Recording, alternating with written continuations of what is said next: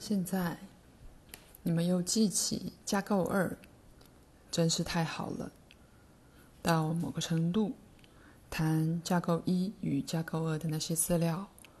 当然就是那整个想法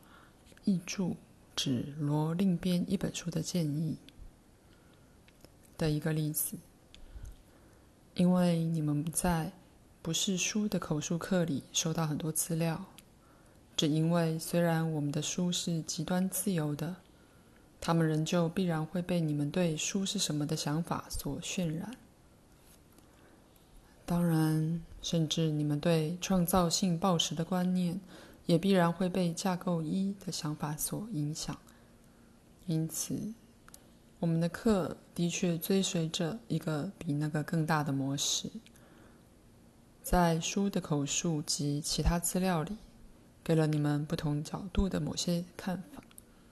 尽管如此，到某个程度，这资料的较大创造模式，那的确存在，并且也被感受到了，却并没有被直接感知，因为你们必然会零碎的看它们。我曾经说过，创造行为最接近架构二的作用，因为那些行为永远涉及了只凭信心与灵感的移跃，以及障碍的破除。我们的每一本书都对我们其他的书有所争议，那也包括了鲁伯自己的书，而那当然包括了以你们的话来说尚未写好的书，因此。未来的书也会影响你们认为是过去的书。再说一次，书的内容虽然出现在你们的时间里，却是来自你们的时间之外。当你在写一本普通的书时，你涉及那些自己或别人所知的联想、记忆与事件。那是也许你已忘怀，却又突然跑进脑海的东西。它回应着你的意图及追随你的联想。当一位画家在画一幅风景画，或在寻找一种新的创造性组合时，他可能无意识地比较过去看过的形形色色上百风景，以及泼在草地与树上那些好像已被忘怀了的色调。艺术是他的焦点，因此，他由架构二摄取所有他画画所需的相关资料，但那不但和技巧有关，也和他一生整个的视觉经验有关。架构二涉及了一个广大的多的创造活动，在其中涉及的艺术是你的人生。而所有为了他的成功所需的成分，都可以在那儿得到。当你在创造一项产品或艺术品时，你对那产品或艺术品是什么的那个想法，对结果会有很大的影响。因此，当你把人生当做一个活生生的艺术去体验时，你对人生或生命本身的想法，也会对你的经验有很大影响。如果你相信如一般人所接受，并如我们今天收到的一封信那样解释的因果律，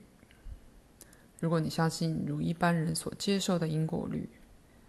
或者相信如一般人所接受的二元对立定律，那么你就会被那些定律所捆绑，因为他们将代表你的艺术技巧。你会相信必须用它们来画出你人生活生生的画像，因而你会只由架构二摄取那些适合的东西来结构你的经验。你将没有吸引其他经验的技巧，而只要你执着于一种技巧，你的人生图画将多少会显得单调。再次的。作者或画家也不只把写作或画画的简单能力带入他的工作里，而是他所有的经验多少都卷了进去。当你主要对架构一付出注意力的时候，就好像你把一个字利落的放在另一个字前面来学习造简单的句子，你并没有学到真正的表达。在你的人生里，你正在写像“看见汤米在跑”这样的句子，你的心智并没有真正的在处理观念，却是在处理对物体的简单感知，因此很少涉及想象力。你可以表现出物体在空间里的位置，而也可以用相似的方式与人沟通，肯定其他人也感知到的具体而明显的属性。以那种说法，再用我们的比喻，对架构二的认知，会把你由会把你由那一点带到伟大艺术的制作，在那儿，文字不只用来表现可见的东西。也用来表现不可见的，不只是事实，还有感受与情绪。在那儿，文字本身逃脱了他们顺序性的模式，而把情感送入那些不受时空拘束的领域里。人们有时会有这种片刻，然而每一个私人实相都存在于永恒的创造性里，在此。你们的世界是由它要出的。那个更广大实相对你的感知，并不是绝对关闭的。到某个程度，在每个人的私人经验里，它都是处处明显可见的，也很明显的表现于你们这个世界的存在本身。宗教多少一直感知到那个实相。然而，想用这个世界已被认知的事实去诠释，必然会扭曲那个实相。那么，你们的世界是一个多次元创造性冒险的结果，是你们目前几乎不可能了解的一件艺术品。在其中，每个人与生物以及每个粒子都扮演了活生生的角色。在此，在架构架构二里，每一件事都是已知的。从一叶之落到一星之陨，从一片叶子的落下到一颗星星的陨落，从夏日最小昆虫之感受到世界上一个人的可怖被杀，那些事件的每一个都。在更大的活动模式里都有其意义。那模式并没有与你们的实相分离，并没有被强加于你们之上，也没有与你们的经验分开。它常常看似如此，只因为你们把自己的经验如此划分成隔间，以至于自动的把自己与此种知识分开了。创造性与隔间无关，它丢开了障碍。不过，甚至极大多数创涉及创作的人，都常常只把他们额外的洞见与知识应用在艺术上，却非生活上。就是如此，他们跌回到因与果。再次的，你们架构一的生活是建立在以下这些概念上。你只有这么多精力，你会精疲力尽，以及某种分量的精力消耗会产生特定数目的功，成功的功。换言之，运用某种努力会产生最佳的结果。同样的，人们相信宇宙的能量会消耗殆尽，所有这些都预设了没有新能量被插进这世界的事实。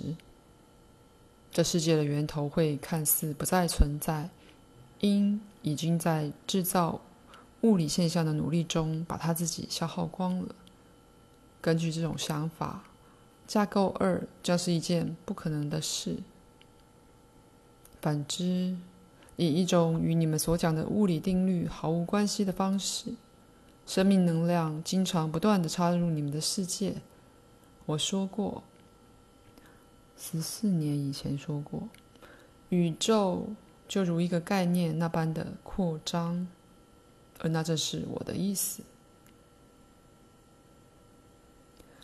每个生物较大的生命存在于那最先给它生命的架构里，而以一种较广的说法，每一个生物不论年龄，的确都在经常的重生。我把这所有这些以你们世界的已知实相措辞来表达，而且我讲的只是架构二之中对你们经验有冲击力的局部属性。我们极可能必须结束此节，因为有些地方转译变得非常困难了。就个人而言，你们俩已准备好再前进，而所给的资料也已经够上了你们，因此，这个时候可以有领悟的重新爆发、梦的经验以及其他这类事件。此节结束。